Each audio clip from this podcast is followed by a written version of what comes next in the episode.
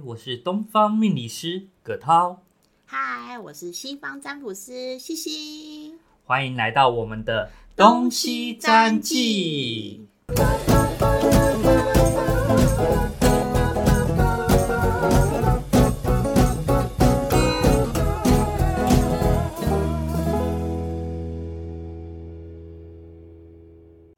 涛老师。Hello，西西老师，早安。早安。最近有没有什么有趣的事呢？嗯，最近有一个比较特别的案例哦，多特别。多特别哦！这个案例是这样哦，有时候我们命理师啊会遇到一个状况，你不知道该讲实话还是讲对方想听的话。就是该不该讲好听话就好？对，但是讲好听话好像又会打了自己的招牌的样子。对啊，如果全部都讲好听话，就会讲起来模棱两可哎、对啊，让嗯人家会觉得、啊，这个命理师是一个骗子啊，我花这个钱很浪费啊。那这个案例是有趣的地方是什么呢？这个案例是这样子，他是一个老公带着他老婆过来的。夫妻起来我都会觉得有点紧张。对啊，因为嗯，要么人呐、有几个问题，要么不是财的问题，要么就是感情的问题。当夫妻来的时候，我通常都觉得啊不太妙。如果他是来问感情，就会很尴尬。嗯，没错，我之前有遇过一次，也是这样。那这一次的案例，嗯、夫妻一起来，那是老婆要问事还是老公要问事呢？嗯，主要是老公想要帮老婆问事，所以呢，他只提供了老婆的生辰八字而已。怎么感觉有一种刺激的感觉？我好像被背书的样子。对你好像要证明说些什么的感觉。对，所以故事一开始呢，这个老公呢就带他老婆过来。那一开始他们也表现的很自然哦，而且老婆会跟老公说：“哎，老公，你帮我拿这个。哎呀，你先去上厕所啦，我等一下再来。”感觉起来非常的恩爱。哇，感觉这个女生听你这样讲，是是一个撒娇的小女人哎。是啊，那坐下来之后，因为老公在旁边嘛，嗯，我也顺着他们的话说：“哇，你们好恩爱哦。”然后讲了一堆老公喜欢听的话。老公喜欢听的话，所以代表说你看到他的命盘，老公会不太喜欢听吗？没错，里面就很有猫腻了。所以老婆的命盘是，你觉得从这个老婆的面相来看好了，因为老葛涛老师对面相很厉害嘛，你看到她的时候，你第一个想法是什么？这个女生，首先呢，我看到的是啊，这个女生啊，一进来的时候啊，眼睛水汪汪，非常大哦。像洋娃娃的大眼睛，没错，一看就觉得哇，是会勾人的眼睛的。哇，有电力的眼睛，没错，这个女孩子其实长得蛮漂亮的，是水型人。我跟大家科普一下，什么是水型人好。什么是水型人啊？水型人呢，就是脸圆圆嫩嫩的，哎，我也有点嫩嫩，对，皮肤白白的，看起来就非常的讨喜。哇，感觉是可爱可爱，然后眼睛又大大，哎，对啊，那这种女孩子呢，有一个个性啊，就是她的感情的情绪互动会比较强烈一点。是会比较容易情绪化吗？嗯，你说它是情绪化也可以，但是另外一个角度，我会说它的波动性会比较高，它的感知跟敏感性会比较高了一点。哦，所以他对感情可能会比较容易感情用事，嗯，也是吗？也算是哦。嗯，那他也会容易被情绪勒索吗？嗯，也会。所以就在情感层面，他可能付出或是呃想要渴求的感情生活也会比较多，是吗？对，是没错的。哇嗯，C C 老师，你有当面相师的功力哦。我突然觉得我自己蛮厉害的。我觉得葛涛老师讲的好。那除了这之外，你会从呃从他的就是出生年月日看了他的八字之后，你有什么样的感想啊？嗯，他八字，我想，因为可能我们 podcast 只有音档，所以大家可能没办法看到这个八字。那我简单的说一下，我们八字里面呢，它的三官跟七煞这两个东西带的比较强烈一点。那如果女孩子这两个同时带很强烈的话，我们称之为官煞混杂。那官煞混杂，对，这个对感情其实是不是那么有利的？嗯、它的不有利的点是什么？呃，官煞混杂的话，容易会有三人行的现象。所以这时候我看完他八字，我另外的赶快再看他的面相。他有一个地方很特别的是，他的眼尾化妆拉的很长吗？拉的很长。你说眼线拉的很长？对对对对，就是眼线那个地方。哦，所以它是会容易招烂桃花。没错，因为我们的眼睛跟耳朵中间的这一块肉，我们称之为以专业术语叫做肩门，那个是我们夫妻宫的位置。哦，可是现在很多女生都很流行画很长的眼线。对啊，所以这种流行我都不知道该说好还是不好。葛涛老师就觉得这个眼线如果画的很长，好像就是把自己哭起来一样了。嗯，没错，因为你的眼线画的长呢，那个线啊就直接插到你的夫妻宫了，那对你的夫妻关系就会有比较大的影响性哦。其实我上次就是有稍微研究一下，其实男生真的对眼线真的有点看不太懂。真的吗？不知道眼线在干嘛，就是他们只会觉得哦，这女生眼睛大不大，漂不漂亮，他们不会说哦，看到欧美妆，他们就说哇很美。其实男生没有那么喜欢。哎，说的是我以男生的角度来讲的话，我觉得啊，眼睫毛啊比较翘，对我们男生可能会比较有吸引力。就是眼睛感觉圆圆大大，没错，眼睛圆圆啊，反而是那个眼线啊，还有之前我记得很早期画的那个熊猫妆，哦，烟熏类。对对对对对，我也搞不懂为什么要把自己搞得跟没睡饱的样哎，子一样。那葛浩老师，那个女生她除了化妆之外，她眼睫毛也会很翘吗？啊，她眼睫毛也很翘应，该有重吧？有有有有，这女生一看起来就是一个漂漂亮亮，穿着一个低胸的小小礼服吧，哇，平常的时候穿小礼服去占没卜，错。那所以她老公看起来就像是工程师的样子，就是穿着格子衬衫，头发也没有整理，然后嗯，戴一一副比较传统式的眼镜。是美女配野兽吗？哎、我不敢讲是野兽啦，就是一个宅男哦、啦。好，感觉很有想象空间呢。因为我没有看到这两位，我都会有一种啊，这个搭配好像有点特别。对，所以不自觉的我就开始看一下她老公的面相了。那她老公面相有什么样的面相？除了我刚刚说的外表上看起来就像一个工程师宅男，他的面相令人比较印象深刻的是他的鼻子。鼻子，男生看鼻子是看什么？男生看鼻子主要看两个点，一个是财帛宫，一个是夫妻宫的妻宫。所以如果鼻子上有痘痘的话，嗯，那可能他嗯近期的财运就比较不好了，因为有的痘痘啦，它是会消的，所以它只能说暂时性的。但是呢，如果你的痘疤是占满了鼻子，而那个痘疤很难消掉的话，那可能要注意一下你的感情问题跟你的财务问题哦。哦，原来那女生也是吗？女生的话，其实鼻子比较掌管的是夫宫跟自己的自信心的部分。哦，反而看女生的财务的时候不是看鼻子，那女生财务看哪里啊？女生的财务我们会看你的下巴的地方，所以下巴就是我们就是呃下巴旁边吗？还是正中央的下巴？嗯，一整片的下巴都算。哦，因为我们对于呃，应该是这样子讲，在女孩子部分，子女的、呃、好坏，就是你的财富所带来的财源。哦那下巴也是你我们的不动产的部分。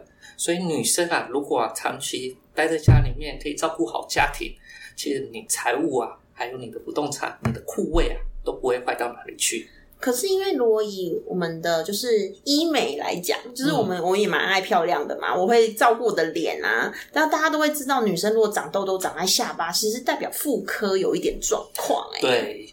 我们女孩子是不是有一种状况，就是哎，那个好像快来的时候，我的下巴跟我的额头，或者是我的印堂，都长了些许的痘痘。对对对，所以那也会影响吗？嗯，如果你是因为那个来的长痘痘的话，其实比较没关系，代表说哦，你的子宫发炎，哦嗯，这是很正常的状况。嗯但是如果你长期性的都是长痘痘的话，代表说你的妇科可能有一些状况，可能是你用它用的太太过频繁了，或者是可能有一些分泌物。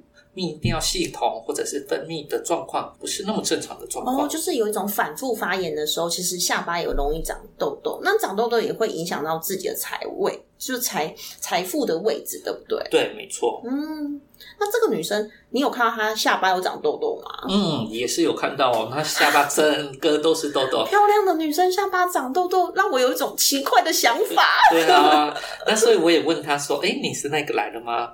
她当然跟我说：“哦，不是。”那我就知道哦，这一段感情婚姻可能有有八字上所看到的问题了。哦，那八字上你看到就是最明显，你刚才说的，呃，七煞的部分是什么样的状况？七煞会展现出什么样的就是伤害度吗？因为感觉听起来很可怕哎、七煞。对啊，七煞听这个名字就觉得啊，他比较不是那么好。当然，嗯七煞有好的地方，它好在哪呢？这个人呢，做事情会比较果敢一点。哦，有七煞的话比较果敢，是就是好像有点像很容易断言吗？对他做事会比较有魄力。啊，魄力。对，如果用在现代社会上来讲的话，他可能是在职场上的女强人。哦，女强人七煞也会呈现女强人的命格、是嗯吗，？但是在古代来讲，如果这个女孩子太过强悍的话，她不可能是在职场上，那她就会表现在她的婚姻家庭里面。因为你刚才说七杀，我一直觉得他是不是做间谍的，就是感觉好像要杀进去哪里的那种感觉。你复仇者联盟看太多了，哦，而且突黑然有种寡妇的对命格应该是这样子吧？就是有一种他是不是会很会战斗？对啊，我们应该派这种人，然后去参加什么特务啊、暗对，杀。他感觉就是有点就是间嗯美女间谍，啊然后又长得漂亮，然后又有七杀，就感觉他好像可以做一些什么业务间谍也可以的那种感觉。说不定导演啊，或者是情报局啊，就用这个东西来看命盘。哎呀，这个不定 这个女孩子从小我就可以培养她来当杀手啊。害 我想到一个电影是那个红雀，她就是哦培养有没有哦？突然就想到她她的七杀应该也会对很多。对对对对，我我你想到的是红雀，我怎么想到是赤裸羔羊了？哦，完蛋了！你看年代不一样。好，那这个女生她有七杀，那所以她如果是以缺点来讲，她会可能会出现什么样的呈现？嗯，我们有我们在八字命里有一句话了，叫“七煞挂两盘”，小孩子。比较也不会照顾他，老公也比较不会照顾他，就变得比较孤单一人了。可是老公在旁边，你怎么讲所以这种话当然是不能讲了啊！啊？那你当下有没有直冒冷汗？啊、有，我都只讲老公爱听的话而已。那你当下怎么转这个就是七杀挂两旁这件事情？哦，是这样的。等到其实我在前一天的时候就已经先把他们的命盘的书打好了。嗯，那一开始我本来以为只有这个女孩子要来，所以我是用她本身的八字命盘。但是我一听到老公也要再来旁边，我就觉得直觉上这个有问题。哦，嗯所以在前一晚我就把这个命盘稍微改变了一点方式。呃，这点我要跟西西老师稍微说一下，因为他的时间刚好是在半夜子时的时候。因为这个子时我们在西方命理来看不会有什么影响，因为。嗯，葛涛老师有给我看一下他的出生年月日跟时间哦，所以我稍微的看一下星盘，看一下生命灵数，我都不会想说有什么奇怪的可以两边跑的问题。嗯，可是到了东方，他说竟然子时会有一些问题出现呢。对，因为毕竟我们东方的命理也发展了三四千年了，嗯那现在有现在的命理的看法。那早期的时候，子时就是子时。我对西方命理的了解，好像你们是用时辰二十四小时来做判断切，割的确。实是。对，那我们不是，我们是子丑寅卯，每一个时辰都代表两个小时。特别是这个子时，因为它横跨了一整天的那个中间线的部分，所以我们又有人分为早子时跟晚子时的差别。所以这个女生是早子时还是晚子时啊？早晚子时，不管是怎样，她命盘就会差很多了。但是以正常传统八字来讲，她是七煞卦两盘的单纯的子时。哦所以因为她老公有来，所以我把这个命盘把它改成以早子时的方式来做计算，看起来会比较漂亮一点。就不会这么的可怕，对，就就会看不到那个就是克夫然后克子的这个点了，是吗？对，会比较不那么明显。但是如果找专业的命理老师，坦白讲，我也不确定会不会纸包不住火。嗯，所以这也要看，嗯，看他的缘分吧。如果这个人拿来给我，如果早期他拿来给我找择日的话，坦白讲，我可能也会换一个命盘，会比较好一点。不然的话，有时候啊，单纯给他一个这个命盘的话，可能对方还有可能会退婚哦。嗯。天呐，好像感觉东方老师在择日这件事情，好像影响到每个人的终身大事的感觉。因为我希望来我这里啊，人你好我好大家好，我们走出去呢，可以开开心心、快快乐乐的，而不是为了这种事情而担心。越烦恼，对，因为八字不能改嘛，嗯，确实，诶，我刚才看了一下这个女生的出生年月日，我又发现有一个蛮特别的地方是，她有一四七线。嗯，那一四七线呢，在我的生命灵数的这个方面来看哦，有一四七线，有一四七线的。呃，人哦，都是对物质需求比较高的，甚至是没有安全感的。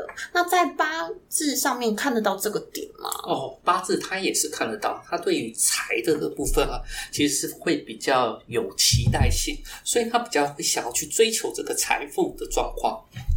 追求财富，所以嗯，因为蛮有趣的是，他的星盘里面呢，竟然没有二宫跟六宫哦，所以他在追求财富上面，你觉得他是用什么样的状态去追求财富？感觉是用外表是吗？啊，对，你看她的外表，其实很漂亮的一个女孩子，也非常的靓丽，在众多人面前，你第一眼就会去注意到这个女孩子了。那她有一个状况问题是，她的财啊过旺了。那我们八字命理来讲的话，财旺就会克掉他的印。什么叫印呢？印代表是他的名声，所以他可能为了财而把他的名声给败坏掉了。哇，怎么听起来好像有点严重啊？对，所以嗯，他本命是这样子啊，他的八字是这样。我也从他的他的姓名或者是他的手机号码也是看到如此的状况。手机号码也可以看？对啊。那手机号码像有什么有什么样的手机号码是对我们来讲是比较不 OK 的吗？还是对要看每个人的出生年月日有所不一样？其实手机号码比较单纯，比较简单，你主要是看它的排列顺序组合。排列顺序怎么说呢？比如说我们尾数就很不喜欢，以感情上来讲，很不喜欢是带五鬼的号码。五鬼是什么？五吗？嗯，不是。五鬼的号码主要就是一八。七九三六，哦，这这种号码倒过来，它也是八一九七六三。你说后面两个字是吗？对，后面两个数数字。我来想想，我有没有？应该没有。应该没有。那它比较麻烦的是前面有一个天一，呃，天一代表是财富，不会代表是感情，所以他会为了财而把感情的问题。把他拖累了，所以感情有一些问题，哇，这样真的很难讲哎。夫妻一起来，然后发现感情有一些问题的时候，你是怎么逃过这一劫？这个呢，只能偷偷的趁老公出去上厕所的时候，哇，因为我们是在一个密闭式空间，那同时老公跟老婆都会在这里同时的咨询，那我也是趁机会，当老公出去上厕所的时候，我偷偷的就跟他讲，哎。小姐，你外遇了吗？天哪，那他有吓一跳吗？他吓了好大一跳，然后开始眼泪眼汪汪的跟我哭诉说：“哦，他前三个礼拜的时候被老公抓到了，他外遇了。”哇，天哪！我觉得好像不太能给葛涛老师出生年月日，感觉被看到什么秘密，觉得有点害怕。对，这就是我们比较为难的，因为你来找我算命，我当然要跟你讲实话，未来准的地方。但是呢，因为现场的状况，我比较不适当讲这个情况，所以我只能听对方客户想听的话。那所以在那个当下，我只好跟这个客户说：“哦，等一下我说的每个破财都是代表。”你的感情问题了？你在演特务贼？没错，打暗号哎，反正他也是特务啊。哦，对，说的也是。对啊，聪明人有聪明人讲话的方式。哎，真的好聪明哦！哎，可是如果以葛涛老师就是会风水啊，然后又会就是看八字，那有没有办法化解这个问题啊？八字是他原本的命运，这个没办法改。但是如果我们没有找其他好的老师或其他好的方法来来做改变的话。这个人的人生就会照这样子走下去，嗯，除非他有其他的外力去介入。所以，我们从他的八字看起来是这样的话，他的姓名也是如此。他姓名如此，他也会容易选择找到他的呃手机号码，影响到他的思绪，而相由心生，他的面相自然的也会呈现出他八字原有的样子出来。哇，感觉好神奇哦！那如果现在他。如果改名字会对他比较好吗？是会对他比较好的。所以他因为你有说他有七煞的问题，然后在感情里面跟钱财上面就是会有一些损失。那如果他改了一个名字，可能就会造成他就是不会有这么大的损失，还是可以完全的不见呢？嗯，其实啊，天助自助者，他要改，必须要他有这个意识，他知道这个问题的严重性，他想要回到原本正常的生活，他改了这个名字才有效果。但是说不定他根本很享受现在，嗯，也许哦，因为我觉得有时候我们在体验人生的时候，来到地球上来玩，会觉得好多事情都很有趣，想要经验看看，好像不一定会说就是怎样是好的，怎样是不好的，嗯没有相对论啦。没错只，是每个人体要体验的东西，要发展出的故事，真的差的非常的多。的确是这样。那以我们撇开法律的系统来讲的话，一婚一夫一妻制是人类所定下来的一个规则。是，对，那如果撇除掉这个规则、这个法律的话，是不是人会有更开放性的可能性呢？其实也很难讲的。是啊，所以我觉得以他现在这样命格，感觉他会有一个丰富的七彩、很七很有趣的人生哦。你看他有七煞，七煞人生呢，谁可以生活的像特务一样啊？对，那因为它里面呢、这个云，它有一个字比较特别，我想可以提出来说明一下。因为这个云字啊，其实很多人都会用这个云字。嗯，好像哎，就是一个上面一个竹子的竹，然后下面一个土，一个均匀的均，哎，是均匀的均，对不对？对，是均匀的均，嗯平均的均。平均的均。那这个云字，我觉得我身边蛮多朋友也都是用这个字的。嗯，我们先单纯从生肖姓名学来看一下。嗯，这个女孩子她是属老鼠的，老鼠，然后用这个云字，是住在竹林里的老鼠，所以是松鼠喽。松鼠会是住在竹林里吗？哦松鼠它应该是住在榕树上吧？哦，对不起，哎，那竹子住什么老鼠？青竹丝。哦哦，青竹丝，哦嗯，好吧，因为我想说是老鼠嘛，然后住在竹林里，感觉是飞鼠之类没有，你可。能想到了米老鼠吧？哦，就是一直觉得好像也蛮可爱的啊，住竹林不好吗？啊，也可以啦，也可以啦，也可以，所以这个名字对他来讲是好的。其实不是那么的恰当，因为我们刚刚讲到了竹林里住老鼠，只会想到青竹丝，上面有一个竹字啊，嗯，对啊，这个竹字啊代表的是马的意思，啊，竹子是马的意思。对，竹马，竹子它代表是马的意思。那马它本身的五行是属火，哦，火焰的火，哎，这里蛮有趣的，马是属火的，对不对，马是属火的，在西方塔罗牌里面啊，我们骑士就是我们有四个宫廷牌，有一个骑士哦，骑士也属火哦，哦，是哦。嗯，，所以也是骑马的，也属火呢。哦，可能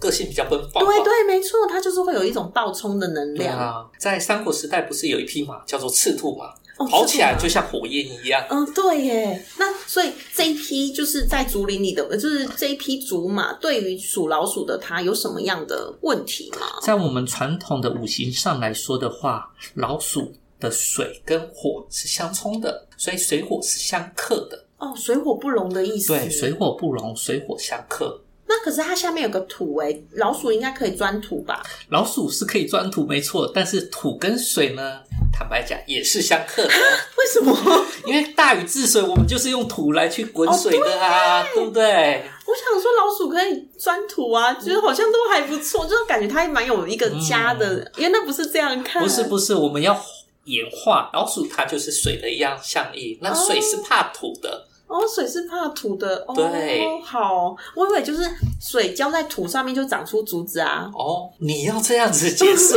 也是可以。好，对不起，我乱，我就是一个小白嘛，对不起啊。那所以这个字对他来讲是不好，是因为第一它是火克水，然后对土又克水。对，那哦，旁边有一个呃菌嗯，哦，那个菌呢上面有一个钩钩，很像挂钩的那个钩子哦，这个它代表是蛇，蛇也是属火的。而且蛇会吃老鼠、哎，对，蛇会吃老鼠，它特哦爱，吃老鼠的。这个我就会看这个字啊，看起来有没有像青竹丝上的一个蛇啊？哎下面是有土，上面是有竹子，然后又有一个青竹有一个丝，蛇在那边，对，中间还有两条蛇，两条小蛇，所以是一条母蛇，对，嗯嗯，你很有想象力。感觉比较凶哦。对，那中间那个二啊，我们其实也可以演化成十二生肖的牛的这个动物。哦，二也是算哦，因为属牛是第对，它是二个。排行第二个。牛对老鼠不好吗？不是牛照顾老鼠，然后让老鼠变成第一位吗？我记得这个童话故对，你记。得吗？对不对？你那么厉害耶好厉害哦！所以老鼠，所以牛特别讨厌老鼠啊。对耶。对啊，因为你怎么欺骗我？哇，所以我好不容易载你到到那个地方，你竟然跳上去，你得了冠军，我变成老二，你怎么可以这样子呢？所以它完全符合了几个它都跟它相克的点哎。对啊，所以这个字啊，总共有四个跟它相克。那这个字把它换掉就好啦。这个字哦，我建议是它换掉。另外，我还有一个建议，就是它可能尽可能的不要叫这个字，就是我们叫一个偏名，比如说它中间这个字可能是方，好，我们叫它小方或者方方，哦，就是方大头。其实现在有很多人也都不会用自己的名字当做就是嗯大家昵称的名字，对所以这样子也 OK 吗？对，当然最好是把它做更换，因为身份证字号的更换后，它才是法律所认可的。所以像是我的本名可能叫另外一个名字，可是大家都叫我西西，我的命运可能会跟着西西这个名字走，是这样吗？，那是大众认为的名字，所以你的命盘你在外面所呈现的样子，就会很符合 CC 这个样子。哦，那所以如果大家叫他云云就完蛋了，哦，非常的糟糕。所以其实改个名字就可以改变很多了，哎，对啊，所以我这个人我比较建议啊，他可能改掉后面这个字，然后把手机号码改掉。其实他的感情运势应该会差蛮多的咯因。为这两个应该是他唯一可以变动的，对不对？嗯因为其他都是命定的了。对，其实我们还有一个可以从他风水上做调整，只不过可能这时候就没有机会了，因为老公刚好走进来。哇，好可惜哦。那如果我们有烂桃花的问题啊，或是财务的状况，女生的话可以在风水上需要注意什么？以他的这命盘来看的话，他家里的东北方还有东南方会比较有问题。那女孩子我们会说巽宫方向比较有可能性，巽宫代表的是情绪，代表是感情。那他的这个地方呢，有看到这个这个有一个鬼跟一个根啊，嗯，对，鬼是什么鬼？就是我们的甲乙丙丁戊己庚辛壬癸的癸，庚是甲乙丙丁戊己庚辛的根。所以他在那里做一个调整就可以了。，对，以我看到的，我预估啊，他那个地方可能会有放一个金属物，或者是脏水类的东西，可能是不要的花瓶，那里面都已经长决绝了，或者是有一些嗯金属破裂的状况哦，嗯甚至有放空洞的东西放在那边。那其实把这个东西移走，应该可以好很多。那移走有需要再摆什么上去吗？我个人建议是先不要，因为它现在是烂桃花过多了。所以就不要摆东西。对，我们就把这个烂桃花移走就可以了。所以家中的花瓶啊，或是花盆啊，尽量不要空着，对不对？对，尤其是在你的东南方向，因为那是巽宫，在奇门风水里面，那里放了有关于水的东西，就会造成一个名词叫做癸水入木。哦，那这个入木的话，就可能会啊、人癸水入木，这个的话就可能会造成一个感情上有问题的状况了。哦，所以就会影响到感情生活，是吗？。对，会影响到感情哦。那如果女生啊，如果是自己在家里房间上，有没有什么样的可以招到好桃花的放的放的方位吗？或是放的东西吗？如果是以风水来讲的话，我们以流年风水，就是风水有很多很多的门派，那其中有一个门派是大家比较常用，这个是从香港传过来的，叫做紫白飞星，紫白飞星听起来好像很厉害、很厉害啊！这个紫白飞星它主要是一年一次的流年，所以今年的桃花位它已经走到了，也是我们刚刚说的东南方向。哇，这么刚好，所以我在东南方向放花吗？如果可以的话，可以放花，但是这个花最好不要有水，因为水有时候我们会不常更换嘛。那不常更换就会造成刚刚说的人会线哦，就变成不好的水了。嗯，就会产生这样的。那可以放干燥花吗？干燥花是可以的，但是呢，我建议不要放假花，假花桃花来的就会是虚情假意的哦。哎、这就跟我们西方我在看也一样哎、其实哦我都会不建议人家家里放就是假花，嗯因为假花其实对于就是招一些不好的对你不不好的人事物是很容易引来的。对，嗯，这个女生我们就大概看讲到这边喽。因为以上我们看到，就是这个女生可能会有一些就是感情上的问题，或是财务上的问题，但是我觉得她可以体验到一个很有趣、很多波折的人生，也是蛮幸运的。对啊，有时候我们人生啊是自己选择的，你不能以传统价值去评断说这个人生是好还是不好。毕竟人生是他自己的，他自己做选择，他觉得精彩是最重要的。那。也是他的选择，也是他的课题。没错，所以这么开心的一个人生，其实只要过得很精彩，也不要伤害到别人，其实他就是会有一个不错的，就是嗯，很好的一个故事哦。因为在我看来，其实他也是蛮适合写写字、写写小说的。也许他未来把自己的人生一生记录下来，反而会产生很多有趣的火花。对啊，这个时候让我想到了三毛。哦，三毛对他的人生也是很精彩，也是一个奇女子。你看，虽然说他人生很精彩，走的也是非常的惆怅，可是我们多年后再回想到三毛，我们会觉得对他的作品哇，非常的惆怅又非常的喜欢。她就是一个拥有非常精彩人生的奇女子。没错，所以我们今天的就是个案就分享到这边喽，谢谢大家的收听，拜拜，拜拜。